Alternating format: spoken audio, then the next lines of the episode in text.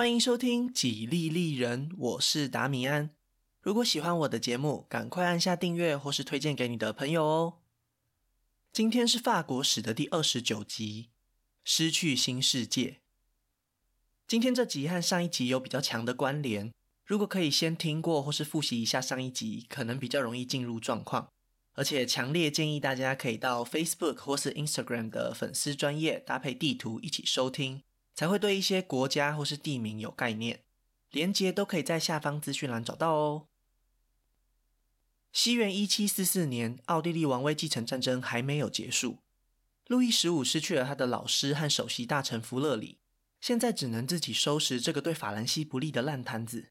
国王收到了情妇的提议，如果他御驾亲征，法军才有机会提振士气，否则只会延续之前的惨败。就在一年前，路易十五才宣布废除首席大臣这个职位，要由他亲自统治这个国家。现在他需要树立威望。亲自上战场未尝不是一个好机会，于是路易十五决定亲自带兵前往东北方的低帝国。虽然在行军途中生了一场大病，耽误了几个月，但是路易十五在康复之后，还是马上就投入了战争之中。他的将军萨克森元帅建议，低地国的法兰德斯就是击败英国和奥地利联军的最佳地点。如果选在此地开战，法军有人数上的优势，一定可以取胜。路易十五非常信任这位元帅，根据他的建议，在丰特努瓦布阵迎战联军，亲自坐镇法军大本营。没想到敌军统帅实在太轻敌，严重低估了法军的人数。在萨克森元帅的带领之下，路易十五和他的军队真的就在这里把联军彻底击溃。凯旋归来以后，路易十五的声势来到巅峰。过去法兰西人民已经感受到弗勒里带来的和平繁荣。现在他们的国王又亲自上战场取得胜利，根本是意外的惊喜。人们发自内心赞颂、爱戴这位国王，甚至后来有一个说法：如果路易十五在丰特努瓦取得胜利后战死，那后世对他的评价会高出好几个等级，对他美好的记忆也会长存在法兰西人民心中。接下来三年，虽然法兰西在低帝国战场取得优势，但是原本路易十五支持的巴伐利亚公爵过世。他的继承人承受不了战争的压力，愿意放弃神圣罗马帝国的头衔，将他还给了哈布斯堡家族。当玛丽泰瑞莎的丈夫成为新的皇帝以后，巴伐利亚就和奥地利重新和解。这样一来，奥地利就能够派遣更多士兵前往意大利作战，法军因此在这里打了几场败仗，战争好像又重新回到了胶着状态。就在这个时候，俄罗斯为了防止普鲁士快速扩张，也派出援军帮助奥地利。路易十五决定赶快要从这场混乱中脱身，和敌人进行了和平谈判。西元一七四八年的和平条约其实只重申了几件事情：玛丽泰瑞莎保住了大部分哈布斯堡家族的领地和头衔，但是西里西亚在获得国际认同的情况下被普鲁士并吞。然而法兰西在这场奥地利王位继承战争中却什么也没有得到。这让路易十五非常火大，这可以说是他真正参与的第一场大战，耗费了法兰西大量的时间金钱，结果却只是白忙一场。就算身为战胜国，还是一点都开心不起来。而普鲁士这个新崛起的国家抢尽了风头，和奥地利谈判的过程中获得许多好处，难免让路易十五心生妒忌。法兰西宫廷里大家都同意，普鲁士国王腓特烈二世是一个不可靠的盟友。他在战争期间曾经两次在没有和法兰西商量的情况下缔结了和平条约，破坏了两国之间最基本的信任。另一边的玛丽泰瑞莎对英国国王乔治二世也很感冒，英军在关键时刻抛下了他们的哈布斯堡盟友，让奥地利军队独自对抗敌人，甚至还在外交上施加压力，希望哈布斯堡家族赶快放弃西里西亚。这种完全只考虑英国利益的行事作风，也让玛丽泰瑞莎非常火大，为后来外交关系的变化埋下了伏笔。紧接着，西元一七五零年代发生了一件非常重要的大事，也就是七年战争。它的独特之处在哪里呢？这几乎可以说是世界历史上真正的第一次世界大战，战场从欧洲扩展到北美洲以及南亚的印度，对未来国际局势有非常大的影响。不过，其中牵涉到了英法两国在北美洲的争霸，所以在这边有必要和大家好好解释一下法兰西过去在北美洲拓展的历史。其实，在路易十三那集原本就想要讲了，但是因为比较多零碎的事件，所以全部都移到这集一起告诉大家。在地理大发现以后，西班牙和葡萄牙人率先展开他们的海外事业，占领了中南美洲很大部分的领土。西葡两国甚至透过教皇的帮助，划分了势力范围。但是，随着欧洲列强逐渐发展起自己的海上贸易和军队，英国、荷兰和法兰西也都跟着加入了争夺海外殖民地的行列。通常，我们如果看到英文的地名有一个 New，有非常大的机会是殖民时代的产物，因为殖民者会用原本自己国家的地名来替新世界的领土命名，像是纽约就是新的约克，纽奥良就是新的奥尔良，纽泽西和纽西兰也都是用这样的逻辑命名。而那些被殖民母国控制的地盘，也都会统称像是新法兰西或是新英格兰。今天这集故事，这两个名字会非常频繁的出现。新法兰西是什么时候开始发展起来的呢？虽然法国人在十六世纪就有到达北美洲的记录，但是一直到十七世纪，法兰西才开始由政府来介入殖民地事务。不过毕竟距离遥远，很多时候都是鼓励私人企业去参加这种冒险事业。黎塞留担任海洋及商业大臣的时候，就推行了新法兰西的殖民计划。我们过去提过，在一六二七年和英格兰发生的战争，其实不仅在拉罗谢尔，也在北美洲发生了武装冲突。大体上来说，法兰西殖民者控制的是圣罗伦斯河中段的重要据点魁北克，以这里为中心，向周围拓展势力范围。不过，法兰西在北美洲的发展并不算顺利。当地的原住民可以轻易地对这些殖民基地造成威胁。这些部落虽然不像王权国家有大规模的军队，但是法兰西殖民者在当地可能只有不到一千人。一旦发生冲突，死一个就少一个，很快他们就会被赶出这片土地。所以后来在太阳王统治时，科尔贝重新规划了殖民地的政策，将原先在当地发展的公司收归国有，并且规划了一波由政府主导的移民。新法兰西的人口才开始慢慢增加。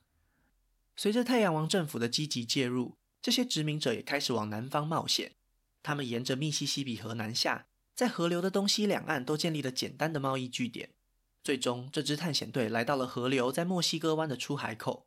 这一大片他们经过并且占领的领土被称为路易斯安那，就是以当时的国王路易十四命名。几年以后，太阳王开始了大同盟战争以及西班牙王位继承战争。在过去的故事里，我们都只提到欧陆战场，但是这十几年间，英法两国的殖民者也在北美洲大打出手。等到乌特勒支条约签订时，英国已经从法兰西手中抢下了哈德森湾以及纽芬兰，但是这显然还不够，英国还想要更多。正所谓一山不容二虎，法兰西不可避免地成为大英帝国扩张的眼中钉。在当时，英国非常想要将他们在北美洲的势力范围拓展到十三州殖民地以外。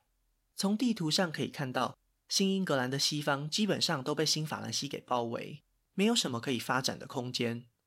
这让英国有非常强烈的动机去击败这位竞争对手。这是一个至关重要的贸易思维。英国在十八世纪的经济繁荣完全仰赖这个岛国与世界的巨额贸易。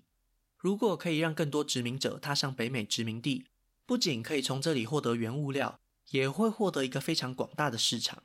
历史学家有估算当时的人口，新英格兰在西元一七一五年以后的三十年之内，人口翻倍，有超过一百万的人定居在这里。这个成长速度是远远超过不列颠本岛的。竞争对手新法兰西当然也有感觉到新英格兰的人口膨胀，单就人数这一点，新法兰西就完全被打趴，他们只有大约五万人左右。这是一项非常大的劣势，在这种状况底下，他们只能从北美原住民的部落里面找寻盟友。问题是，这些原住民真的会和新法兰西结盟吗？答案是肯定的。对这些原本在这里土生土长的原住民来说，部落之间的纷争和仇恨持续了几十年，甚至上百年。如果可以击败敌对的部落，他们并不排斥和欧洲人合作。所以，新法兰西过去也一直有和这些部落共同战斗的经验。随着新英格兰的势力逐渐扩大，也越来越多部落对现况感到紧张。而且，英法两国在北美洲的状况还有一个根本性的不同：英国的殖民者是大规模定居，而且会完全夺走这些土地。从刚刚提过人口的数字就可以想象。但是，来自法兰西的殖民者通常更像来这里贸易的外国商人，只有建立分散的贸易据点，哪边的威胁更大就很清楚了。大致上来说，愿意和新英格兰结盟的主要势力只有易洛魁联盟和切诺基，其他的原住民几乎都选择了新法兰西这边。西元一七五四年。因为不断有英国的殖民者越过阿帕拉契山脉往西拓垦，新法兰西决定在俄亥俄河谷建立一座新的城堡。一名叫做乔治华盛顿的英国军官带领士兵发动突袭，甚至在后来的冲突中杀死了一名代表新法兰西的外交人员。北美洲的战争之火就此点燃，英法双方在殖民地的边界展开了长达九年的战争。在他们分出胜负以前，先让我们把镜头转回到欧洲。奥地利王位继承战争的结果只是表面上的和平。玛丽泰瑞莎一直想要夺回西里西亚，普鲁士国王腓特烈二世当然也知道这块他抢来的土地会成为目标，所以一直没有减少战争的准备。而且让他非常担心的是，位于东方的新兴强国俄罗斯一直在和奥地利往来。如果这两个国家同时进攻，那会是非常麻烦的问题。为了防备可能到来的战争，他决定寻找除了法兰西以外的盟友，正好英国也希望在欧洲大陆上可以获得一个可靠的伙伴。在过去的战争中，他们发现普鲁士在军事上的表现比奥地利还要厉害许多。如果和普鲁士结盟，还可以确保英国国王乔治二世的另一个领地汉诺威会受到邻居的保护，可以带给英国的好处其实不小。当英国和普鲁士结盟的消息一传出来，奥地利马上就意识到。这是英国明目张胆的背叛，他们绝对不能够坐以待毙，立刻派出外交人员前往法兰西宫廷。对路易十五来说，普鲁士想要同时和英国和法兰西当朋友，是一种奢侈的妄想。如同前面所说，英法两国在全球的贸易上都发生了冲突，路易十五根本不可能和英国国王乔治二世合作。天真的腓特烈二世和英国越走越近，以为法兰西不会因此而心生芥蒂。哪知道，路易十五早就看他不顺眼。要知道，普鲁士这个国家在五十年前才晋升为王国，对法兰西来说，就像是个中乐透的暴发户一样。现在竟然还想要讨好英国，根本没有把他们尊贵的盟友法兰西放在眼里。接下来，在西元一七五六年，英法海军在地中海发生冲突，英国和法兰西双方互相宣战。路易十五马上就决定和奥地利结为同盟。之前俄罗斯本来就已经是奥地利的盟友了，所以现在的结果就是法兰西、奥地利、俄罗斯三国合作对抗英国和普鲁士同盟，两边剑拔弩张，全面开战已经是不可避免的事情了。在得知奥地利和俄罗斯已经准备集结军队后，普鲁士决定主动出击，欧洲战场的七年战争正式登场。就在这年的八月。腓特烈二世率先派遣他的普鲁士军队入侵南方的萨克森，在他的计划里，如果一切顺利，就可以一路杀进波西米亚和奥地利，最后占领维也纳，直接扳倒玛丽泰瑞莎。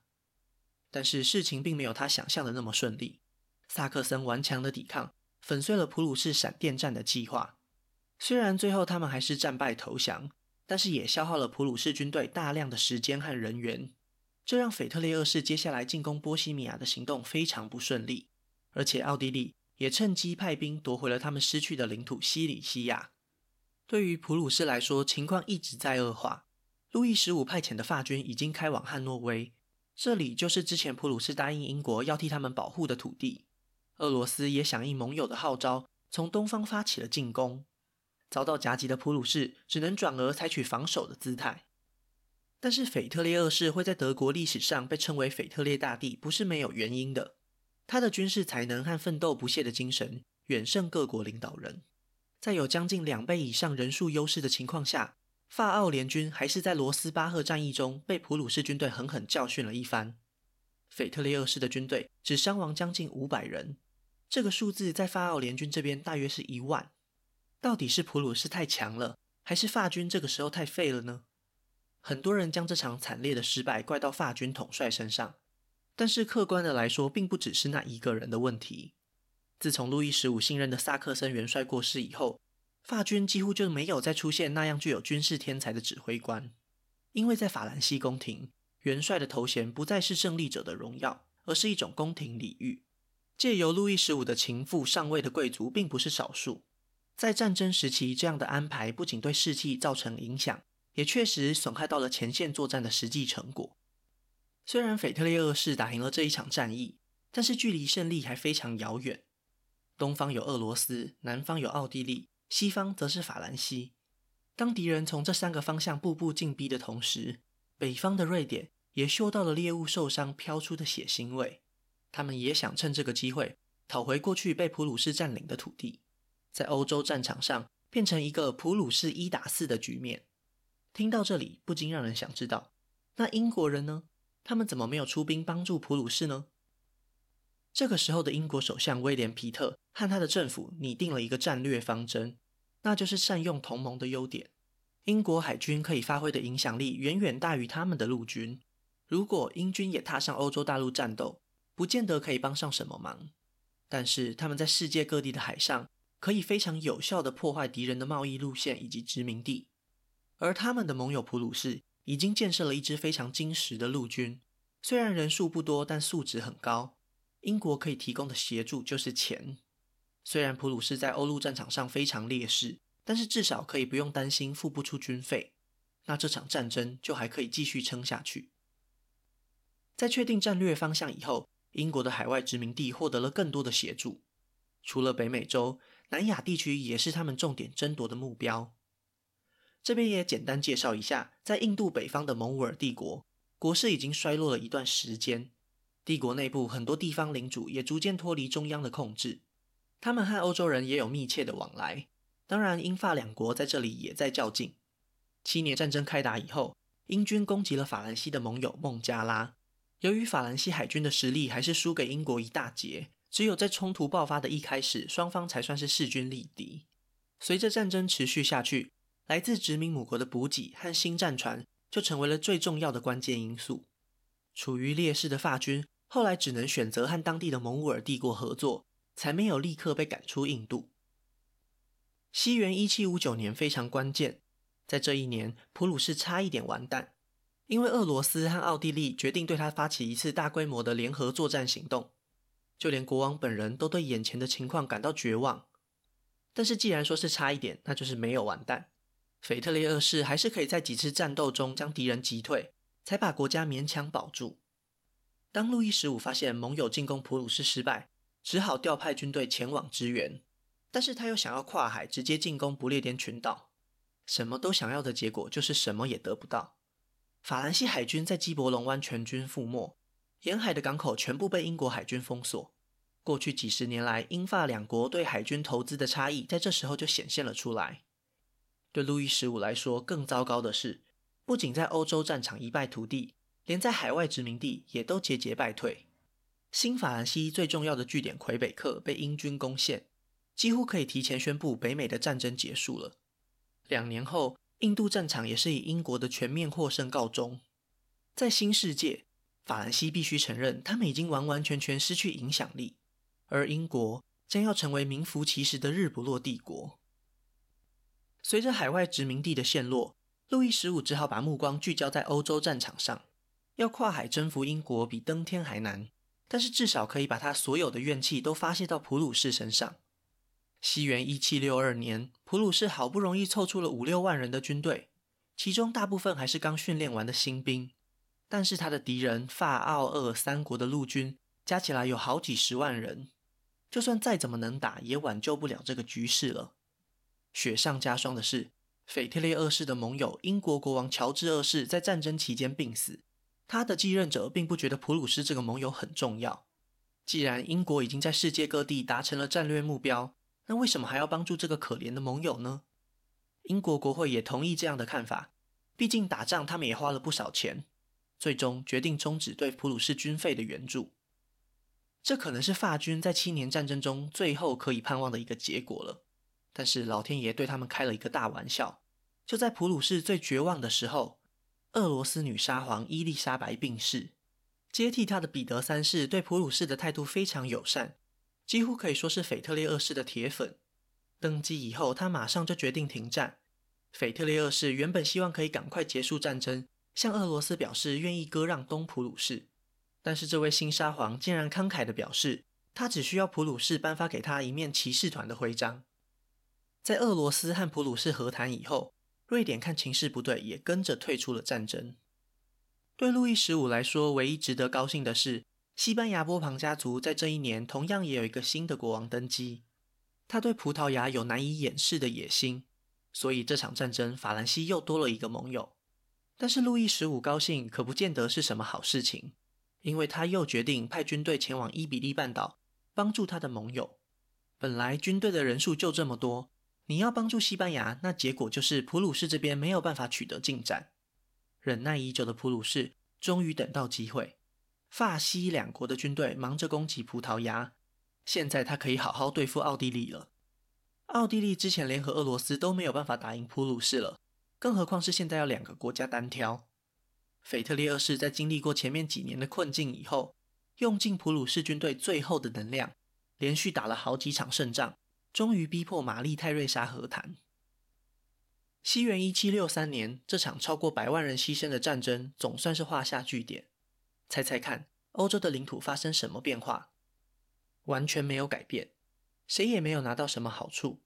唯一可以确定的是，在欧洲各国围攻之下，还能顽强战到最后的普鲁士，已经为自己赢得了国际地位，在接下来欧洲政治中扮演了重要的角色。而奥地利再也没有办法夺回他们心心念念的西里西亚。但是如果只看欧洲领土的变化，可能会大大低估了这场全球战争带来的影响，尤其是我们这个系列的主角法兰西。在北美洲，法兰西被迫割让密西西比河以东的所有领土，简而言之，就是只剩下路易斯安那。但是路易十五也知道，这样根本不足以和新英格兰抗衡。他决定只保留了加勒比海上的一些岛屿，而那块曾经以他曾祖父为名的土地，就转送给了西班牙。这样一来，至少是交到波旁家族的手里，而且西班牙也有机会透过中南美洲和北美洲西部的领土来牵制英国。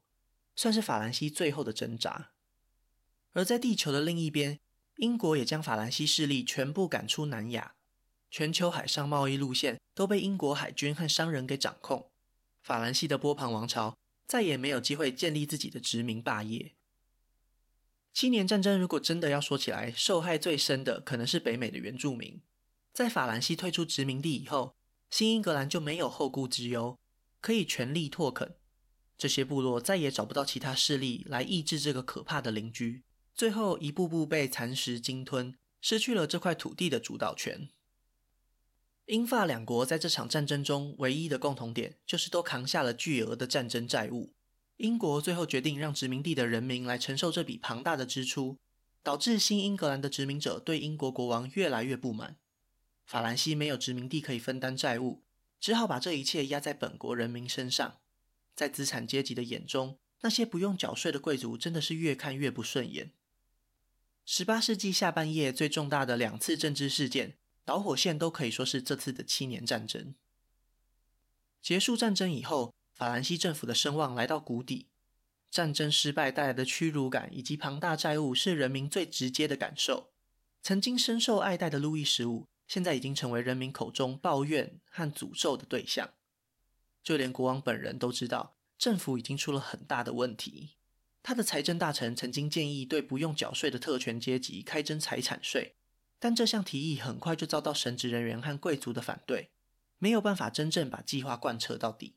路易十五缺乏魄力和优柔寡断的个性，在七年战争里就已经表露无遗，当然也就更不可能强力推行税制的改革。就如同后来的法兰西学者托克维尔所说。法兰西贵族正在变成一个封闭的种姓，是坚不可摧的利益集团。路易十四虽然穷兵黩武，但至少把世袭贵族排除在最高行政会议之外。而在路易十五的政府里，他们几乎占据了所有职位，甚至包括原本为了抑制地方贵族而设立的总督。高级神职人员也都具有贵族背景。前面几集提过的税收和阶级问题越来越严重，也越来越难解决。人民对路易十五反感的根源，有一部分来自国王对于情妇的态度。私生活混乱风流还可以忍受，但是这些情人都对路易十五的决策产生非常大的影响。在弗勒里死后的这些年里，行政官员的任命就好像是一场扮家家酒，更换的速度快到就好像在换衣服，而且通常取决于那些情妇的喜好。这是路易十五自己也完全无法反驳的事实。在最后的十年里，波旁王朝完成了最后的领土扩张。路易十五的岳父过世，按照上一集波兰王位继承战争的协议，洛林并入法兰西，地中海上的科西嘉岛也在这段时间里成为法兰西领土。谁也没有想到，几十年后，科西嘉岛的孩子会引起欧洲的政治风暴。西元一七七零年，路易十五的孙子，未来的法兰西国王路易十六，迎娶了奥地利哈布斯堡家族的公主玛丽安东尼。这就是路易十五最后的外交安排。他担任国王这些年里，外交关系变化非常迅速，让他产生了一种不安全感。他希望至少留下西班牙和奥地利这两个盟友。国内情势逐渐动荡的法兰西，在未来需要他们帮忙来维持稳定。在路易十五过世的前两年，还发生了一件欧洲大事：普鲁士、奥地利和俄罗斯决定第一次瓜分波兰。在分赃完毕以后，这三个国家的影响力又再次提升。在欧洲，各国之间又重新达成了权力平衡。英国、法兰西、奥地利、普鲁士、俄罗斯这五个主要的强权将会一起主宰欧洲政治局势的发展。西元一七七四年。路易十五染病，在凡尔赛宫过世，但启蒙运动已经悄悄在法兰西成长茁壮。波旁王朝已经失去了新世界，接着即将要迎接旧制度的毁灭。那今天的故事就先分享到这里，下一集我会继续分享更多属于法国的故事。如果喜欢我的节目，真心希望大家可以订阅或是关注，也拜托到 Apple Podcast 帮我评分留言，这会对节目有很大的帮助。另外，如果想要透过行动支持我继续制作节目，在下方资讯栏也可以找到小额赞助的连结哦。